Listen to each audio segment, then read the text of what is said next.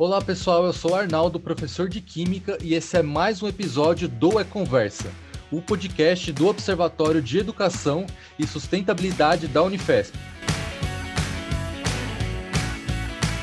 E com a temática Educação do Futuro, Ensino Híbrido para essa temporada, e mantendo o nosso objetivo de aproximar cada vez mais universidade e comunidade, a gente teve a satisfação de conversar com a Bruna Lima, a Bruna é mestra, doutora e professora, com formação em pedagogia e matemática.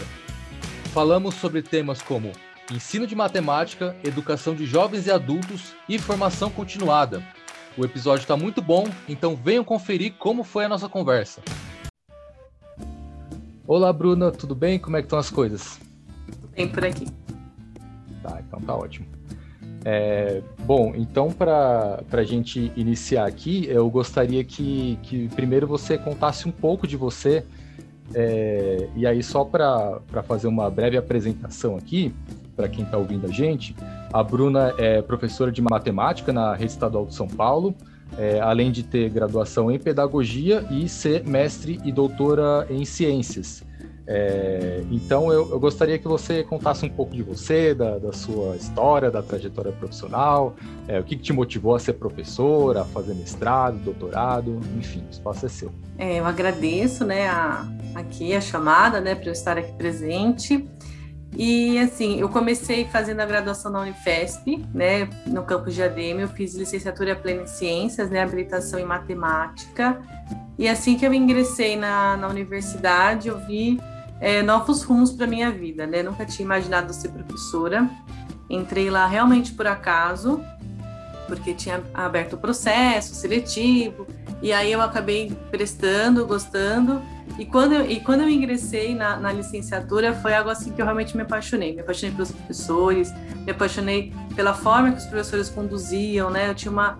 É, a gente teve muito contato com a escola pública, então os professores falavam da escola pública de uma forma assim que eu não imaginava, né? Eu estudei em escola particular durante é, fundamental 2 e médio, então eu tinha uma outra visão. E aquilo foi me mudando. Depois de um ano já na graduação, eu comecei a trabalhar com, é, a fazer pesquisa, né, com iniciação científica, e aí eu já entrei nas escolas públicas, públicas. Então eu, eu tinha contato com alguns professores que eu acabava fazendo a formação continuada deles, né, tinha algum, a gente tinha isso na, na iniciação científica, então eu tive contato com muita gente nesse tempo e eu fui me apaixonando cada vez mais. E aí eu falei assim, acho que um caminho bom é seria ser professor então de, de universidade, né? Então eu coloquei isso na cabeça, mas eu também queria muito trabalhar com a escola pública, né?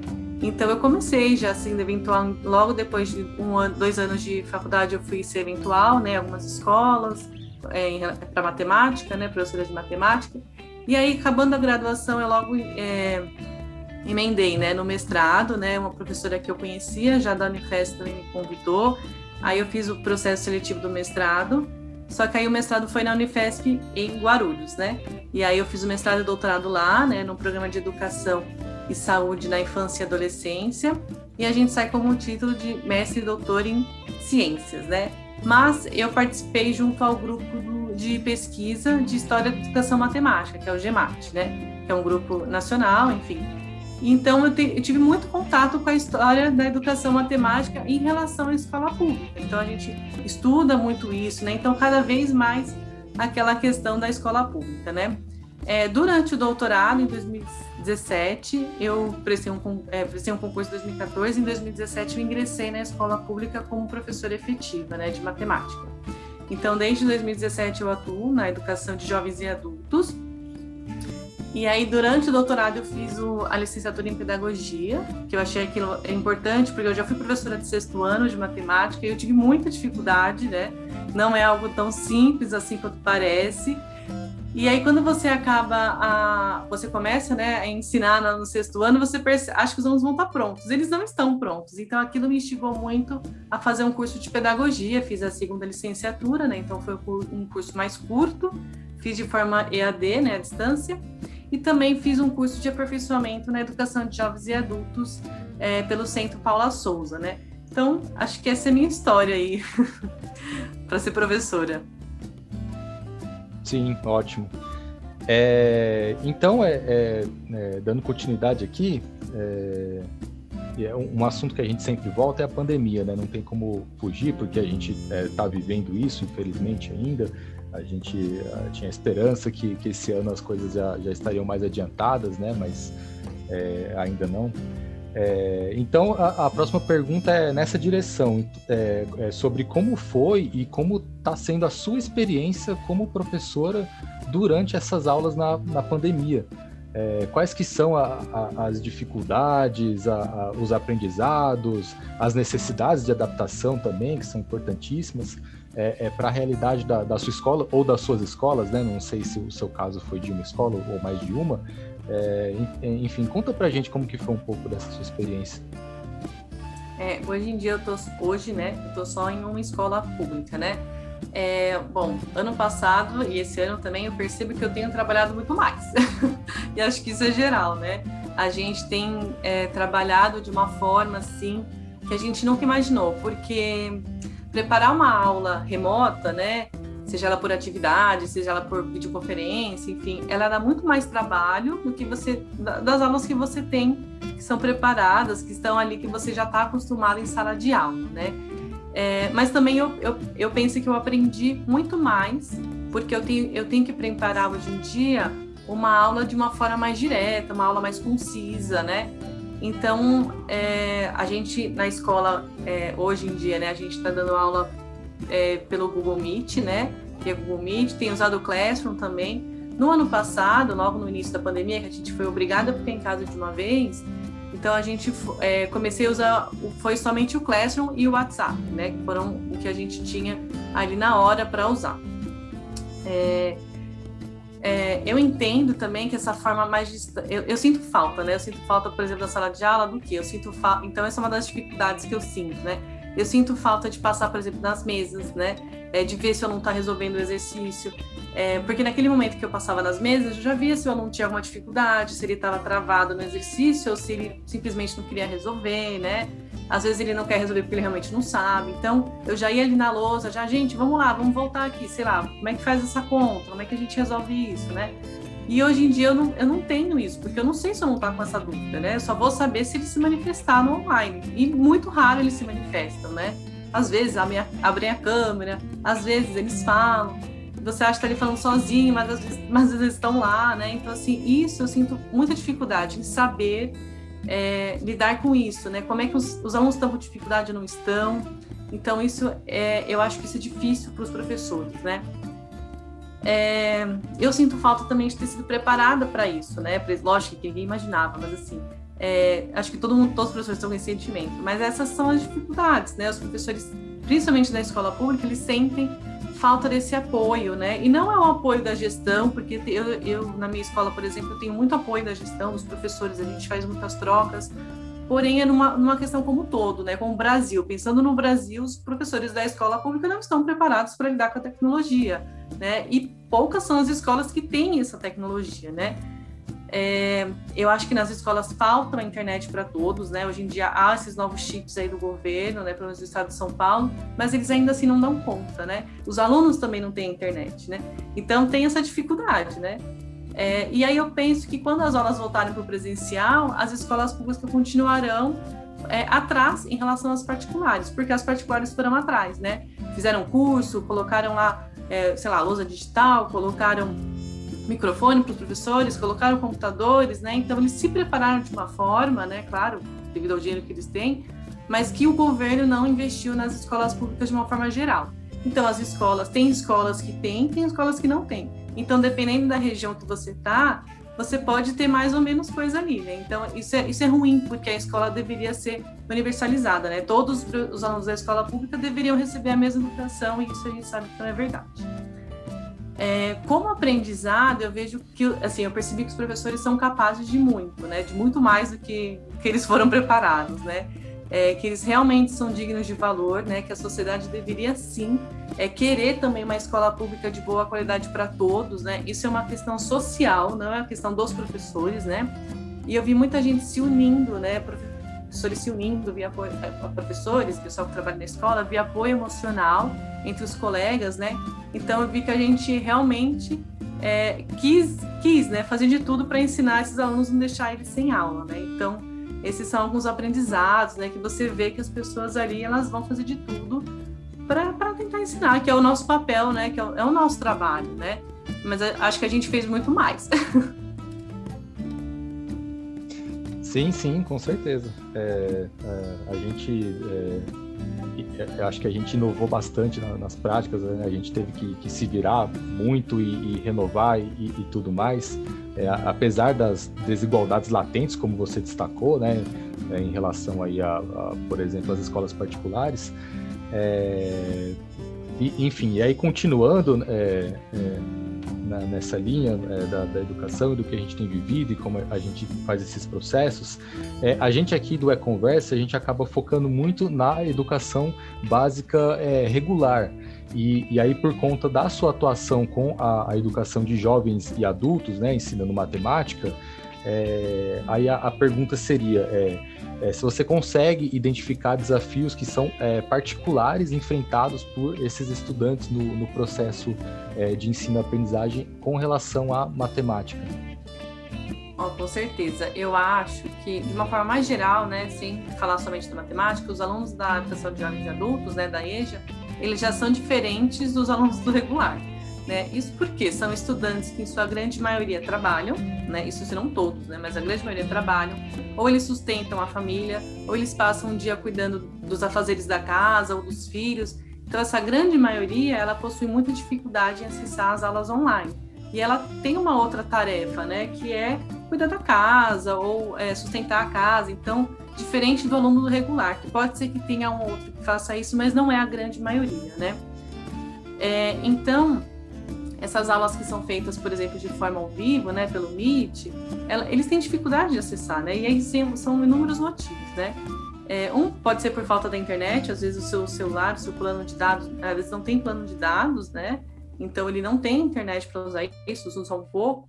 É, ou porque ele tem que cuidar das crianças, não sei, ou porque o aparelho celular está sendo usado por outro membro da casa também para estudar ou não, né? Mas normalmente a gente viu muito isso. Ah, eu só tenho um celular em casa eu tenho mais dois filhos que também estão estudando e eu não tenho tempo, eu não consigo. Esse é o momento que ele está em aula, porque alunos têm, os alunos do ensino médio ainda têm aula à noite, né? Então a gente tem aula à noite, então às vezes o mesmo bate o horário, né? É, às vezes está na, na, hora de preparar o jantar, porque tem criança pequena, enfim, tem tantas dificuldades que por si só já é muito difícil a gente falar. Então já tem essa dificuldade em relação ao ensino do, a, ao ensino do, do regular, né? Ao, ao, aluno do regular. Então a dificuldade já começa por aí. Em relação à matemática em específico, é, eu acho que são alunos que estão muito tempo longe da escola, né? Às vezes tem alunos né, com menos tempo em relação aos outros, mas eles estão algum tempo sem estudar. E aí é, a matemática já tem essa fama, né, de ser uma, uma matéria difícil, os alunos têm mais dificuldade que, né, enfim, que as demais matérias, né? E quando ela está sendo, é, sendo à distância, ensinada à distância, o aluno acaba se sentindo, então, eu vejo, eu via isso nas aulas é, presenciais, né? O aluno tem vergonha de falar a dificuldade dele. Às vezes ele não sabe uma tabulada. E ele está no ensino médio. Então ele não vai falar como calcula uma, uma equação, uma função, porque ele não sabe fazer uma divisão simples ali, né? Então, isso fazia muita diferença. Passar nas mesas, ver que quando estava dificuldade, eu não preciso expor o aluno. Eu vou lá na frente, vou e falo assim, ó, ah, gente, vamos lá, vamos retomar a tabuada aqui, né? Sempre costumava dizer isso, que eles não precisavam decorar nada, que eles tinham que saber como chegar no valor. Então, traz a tabuada impressa, enfim, para ajudar nas aulas. É, então, é, quando a gente está à distância, eu não tenho mais, tem mais vergonha de perguntar, né? Porque a gente está numa aula tem algumas pessoas, tem várias pessoas que ele não conhece, que ele não conheceu, então ele não tem intimidade com ninguém ali, nem comigo, que sou professora, né? Porque ele me conhece, mas não me conhece, né, pessoalmente, né? Então ele tem essa dificuldade de fazer essa pergunta. Então ele acaba ficando quieto, deixa passar, ninguém vai saber de nada. Só que isso agrava a situação dele, né? É, então o que eu faço, o que eu tento fazer para tentar identificar, né, o, as dificuldades dos alunos, né? Eu faço as aulas pelo PowerPoint hoje em dia, né? E aí eu vou colocando passo a passo, vou fazer junto com eles, né? Vou explicando se tem alguma divisão, uma multiplicação, eu vou explicando o que, que é, se tem alguma regra, alguma coisa, né? Pergunto o tempo todo se eles entenderam. se fica aquele silêncio, né, quieto, né? Então eu repito mais de uma vez a explicação, às vezes acabo retomando para tentar ficar claro, mas a gente nunca sabe se eles estão de fato ali compreendendo, né, ou não. Isso é isso ainda é difícil, né? No online isso é muito difícil. Ah, sim, eu, eu concordo bastante, assim, né? É, eu, eu também sou professor e estou vivendo isso, e, e, uma coisa que você falou é, é, muito interessante, que é, que é essa sensibilidade que a gente consegue ter mais quando está na sala de aula, de passar ali, Sim. ver uma dificuldade, e aí tem essa, essa questão de às vezes a gente é, achar que vai expor o aluno e aí a gente vai é, volta para a lousa, então fala é para todo mundo, né? Então tem esses momentos de sensibilidade que eles, eles têm uma dificuldade maior nesse, nesse momento online, né? De aulas remotas. É... Tem outra questão também, né? Por exemplo, a, a maioria está no celular, né? Grande, acho que todo mundo está no celular. Pouquíssimos são os alunos que têm computador. É, então, ali no celular, você está passando um PowerPoint e é pequena, no celular é pequena a imagem, né? Não, não dá para eles enxergarem. Fora que tem as coisas acontecendo, tem o WhatsApp lá falando, tem não sei quem ligando, tem um monte de coisa acontecendo no celular. E é, é a questão de ser muito pequena, então às vezes eles não estão enxergando, né? E aí isso também é difícil, porque eles falam, ah, deixa, depois se ela puder colocar esse negócio aí nessas aulas aí, ou esse PowerPoint no Classroom, talvez eu consiga copiar, né? Mas a gente não tem essa garantia, né? Que ele tá entendendo, tá enxergando, né? Então é muito complicado. Sem dúvida. É, essa parte também é outra que, olha, é, eu estava inclusive conversando com, com, uma pessoa recentemente sobre isso, que mesmo que a gente tivesse numa realidade que todo mundo tivesse é, celular, será que é o mais ideal ficar olhando ali naquela, naquelas telas micro, né? É, enfim, né? É, bom, é, continuando é, aqui, é, é e aí para a próxima pergunta, só reforçando um ponto que, que você mesmo mencionou há pouco, que, que você é integrante desde 2014 do GEMAT, que é o, o Grupo de Pesquisa de História da Educação Matemática no Brasil. É, e aí, para a próxima pergunta, vou fazer uma, uma ressalva aqui, que, que, que parte muito de uma percepção muito particular minha. É, então, se eu estiver falando alguma coisa que não condiz com a realidade, você, por favor, é, me corrija. É, que é sobre é, é, a sua observação no ensino de matemática, se existe uma, uma certa é, descontextualização dos conteúdos matemáticos com o cotidiano dos estudantes. Como que você observa na sua experiência se existe isso, se não existe, em que grau que isso acontece e como que uma, uma educação pensando no futuro e no ensino híbrido é, é, poderia reverter ou aprimorar esse cenário? Então, eu acredito, né, assim, é, eu estudei a década de 1950 no meu doutorado, né, e aí de, e ensino é, primário, né, então seria o curso primário, né, que hoje em dia é nossos anos iniciais, né. Então, desde aquele, naquela época, até antes, desde 1890, 1920, vai falando que tem que fazer, é, que o aluno tem que fazer parte do cotidiano, que as questões, os problemas ali tem que fazer parte do cotidiano do aluno, da criança, né, para que aquilo é, desenvolva interesse na criança, enfim, cada época tem é, um significado diferente para o interesse, né, mas hoje em dia eu acredito que esses conteúdos, eles, é, os conteúdos pelo menos relacionados para a educação de jovens e adultos, é, é, eles sim têm uma relação mais com o cotidiano dos alunos da EJA. Né? Então, por que isso? Né? É porque a EJA, primeiro, porque ela tem metade do tempo do regular. Então, se o regular tem um ano, né? a EJA, a gente trabalha com seis meses com o aluno, pelo menos no ensino médio, na educação pública. Né? Então, ela, a gente já não vai ensinar todos os conteúdos, então a gente vai fazer uma seleção né, do currículo aí, escolar para ver quais conteúdos serão mais importantes, mais relevantes aí com, os alunos. Então, com isso, eu acho que eu consigo sim trazer, que esses, trazer é, conteúdos que sejam relevantes para esses alunos, né? É, agora, se, é, de uma forma, se a gente for pensar um pouco mais geral, né, os conteúdos matemáticos, né, eu acho que eles estão é, mais ligados assim com a matemática básica. Então, todos os conteúdos têm um fundamento para eles estarem ali na, no, no, currículo escolar. Claro que às vezes a gente acaba é, falando tão matematicamente que às vezes o aluno não consegue entender o porquê que ele está aprendendo aquele determinado conteúdo, né? E é assim, o que eu acho que os conteúdos matemáticos, se eles são bem ensinados e bem compreendidos pelos estudantes, né, que é isso, é, é, não é uma linha, né, mas se ele é bem compreendido pelo estudante, é, o aluno vai ter uma boa abstração matemática, ele vai conseguir, é, isso vai auxiliar ele em vários aspectos da sua vida pessoal, é, social, perdão, é, por exemplo, é, por exemplo, a localização no tempo e no espaço, né? É, a questão da lógica também, isso vai ser aguçado do aluno. Então, se ele for compreender todo o conteúdo de matemática, isso vai acontecer com, com o aluno, né? Porém, a gente não pode garantir isso, né? É, os conteúdos que são passados para a EJA, eles tendem a ter exercícios, né, problemas mais voltados para o dia a dia deles. Então, envolvendo situações mais cotidianas, situações do trabalho.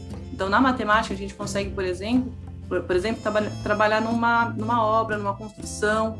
É, às vezes o aluno reformou a sua casa, então a gente consegue trazer alguns conteúdos, vai trazer bastante a geometria, vai trazer a área, vai trazer volume, vai trazer muitas coisas ali que ele, que ele vai conseguir compreender, é, ou pelo menos trazer um interesse para ele na, naquele conteúdo, trazer uma forma, ah, isso aqui eu posso fazer dessa forma, né?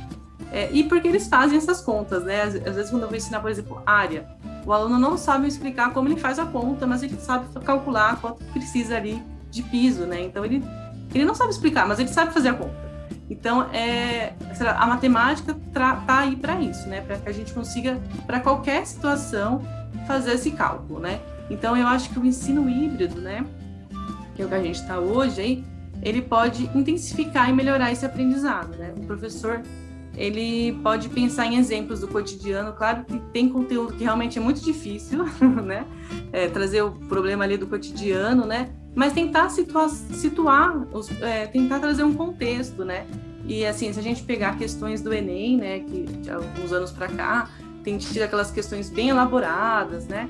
É, elas são questões muito contextualizadas, né? Que a gente consegue ver ali o, onde está sendo utilizada, por exemplo, os conteúdos matemáticos, né? Então, utilizar, por exemplo, da pesquisa, né, que seria a sala de aula invertida, fazer o uso da internet, já que os alunos estão na internet, estão no celular, faz uma pesquisa, fala para ele um, um, conteúdo, né, fala para ele trazer isso para a sala de aula, né. Então, porque a gente quer mostrar que isso não tem autonomia, né, que ele faz parte ali do processo. E quando o aluno ele começa a se interessar pelo conteúdo, começa a entender que aquilo vai fazer parte da vida dele, aquilo traz muito mais interesse para ele. Então, consequentemente, ele vai prestar mais atenção nas aulas, vai conseguir entender melhor as coisas, né? Então, acho que está tudo junto aí, né? E acho que o ensino híbrido ele pode sim ajudar nesse cenário aí da, do, do, dos conteúdos matemáticos, né? Que às vezes a gente acha que está muito por fora, mas não estão, né? Eles acabam criando, né, no aluno essa questão do tempo e espaço, essa questão da lógica, né? Dessa abstração. Sim, sim.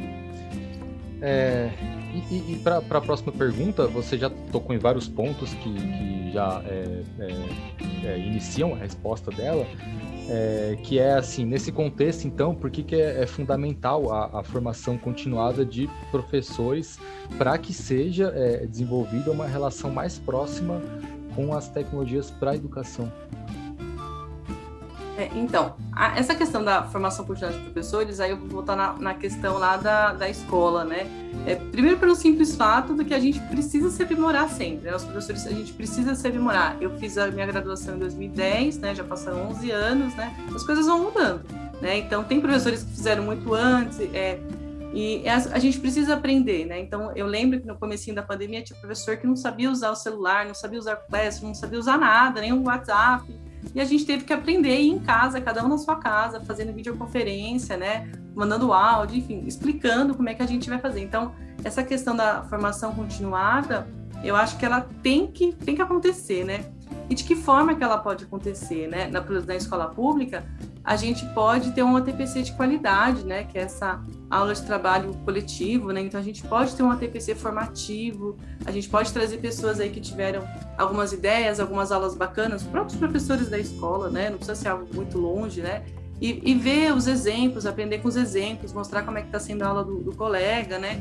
Enfim, então esse tipo de, então acho que tem que ter essa formação continuada, porque é o que aconteceu na escola particular, né?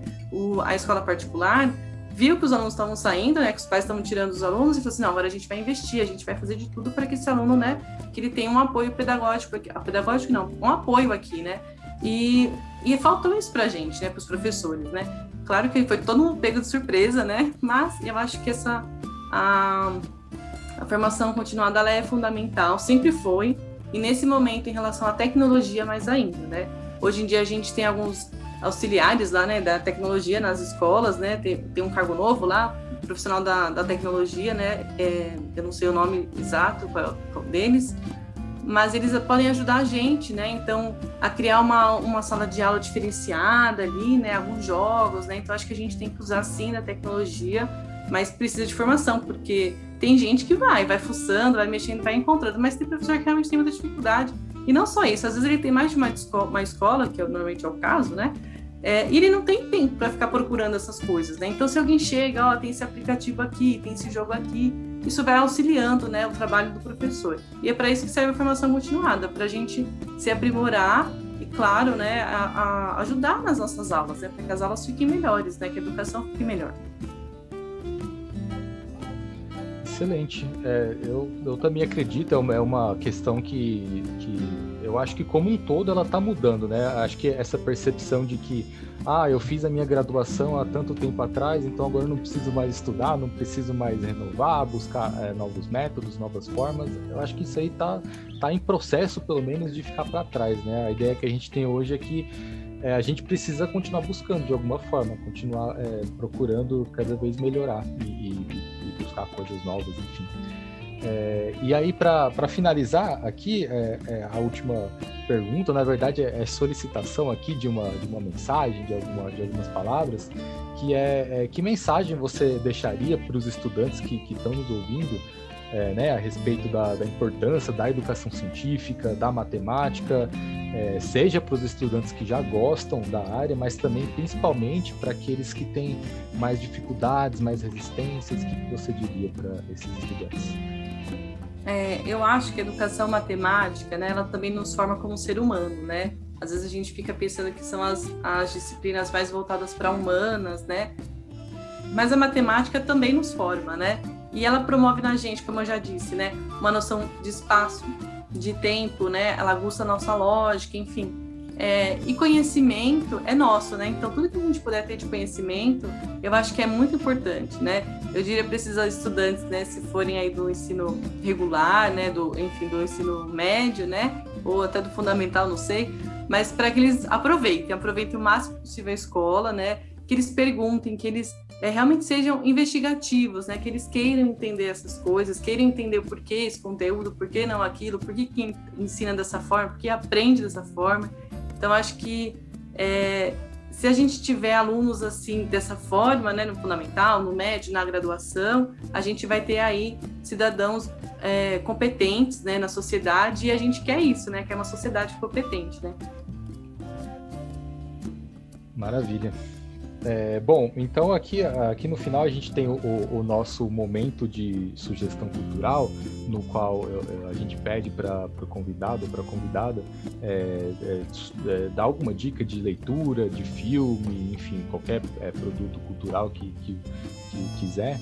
É, para quem está ouvindo a gente, seja do seu interesse, ou seja, que, que a ver com a nossa conversa, enfim, o que, que você teria a indicar. Então, eu pensei aqui num filme que eu já utilizei no, na, na época, no momento presencial com meus alunos, e eu achei que ele ia trazer só um aspecto para eles, né, em relação à temática, né, que é o jogo da imitação. É, ele tem, acho que online, esse, esse filme, né, não sei se está nas plataformas aí digitais, mas eu, eu, eu, lembro que na época eu baixei ele online, né, gratuito. É, então, repetindo aí, o jogo da imitação é o nome do filme porque ele faz a gente pensar na matemática, né? Por que, que a gente. É, que, que a matemática, de onde que ela veio, como começou, né? Enfim. Mas também ela faz a gente pensar em outros aspectos, né? Então tem a questão da homossexualidade, tem a questão do, é, da guerra, né? Da Segunda Guerra Mundial. Então tem várias questões ali que no final, quando eu fui fazer a, a, o fechamento com os alunos, né, fazer uma atividade, surgiram questões que eu nem imaginava que ele poderia ter trazido, né? Então eu acho que é um filme muito bacana aí, principalmente para ensino médio, né? Que eu acho que é a faixa etária aí. Mas é um jogo, é um filme muito bacana aí para ser passado para os alunos, então eles podem, poderiam ver em casa, poderia fazer depois aí uma uma conversa entre os professores e os alunos, né, que, do que eles acharam no filme, né. Nesse momento de pandemia aí a gente pode usar desses é, disso, né, da, dessa questão online, né, dos vídeos, da, das séries, enfim. Sim, e esse filme é muito bom. é, bom, então eu queria é, te agradecer bastante por ter aceitado o convite, pelo, pelo seu tempo de estar aqui com a gente, de, de conversar aqui com a gente. E, e te passo a, a palavra novamente para suas considerações finais, para você dar algum recado. Se você achou que faltou alguma coisa, fica à vontade de falar. É, o espaço é seu. Bom, só queria agradecer pelo convite, né, por estar aqui, estar falando um pouquinho da minha experiência, né, como professora aí de pandemia. É, momento que a gente não sabia o que fazer lá em março, faz um ano, gente. Essa semana faz um ano que eu estou em casa, faz um ano. Né? Claro que a gente já voltou para a escola, né, alguns momentos, ainda não tive alunos na escola, mas é, a gente percebe que a gente realmente cresceu muito aí, né, como professor, né? Mas também a gente sente que falta algumas coisas, né? A gente precisa de um pouco de estrutura para esse tipo de aulas, né? Enfim, online, a gente precisa sim é, desse apoio, né? Tanto da escola quanto do governo, né? A gente precisa desse apoio, né?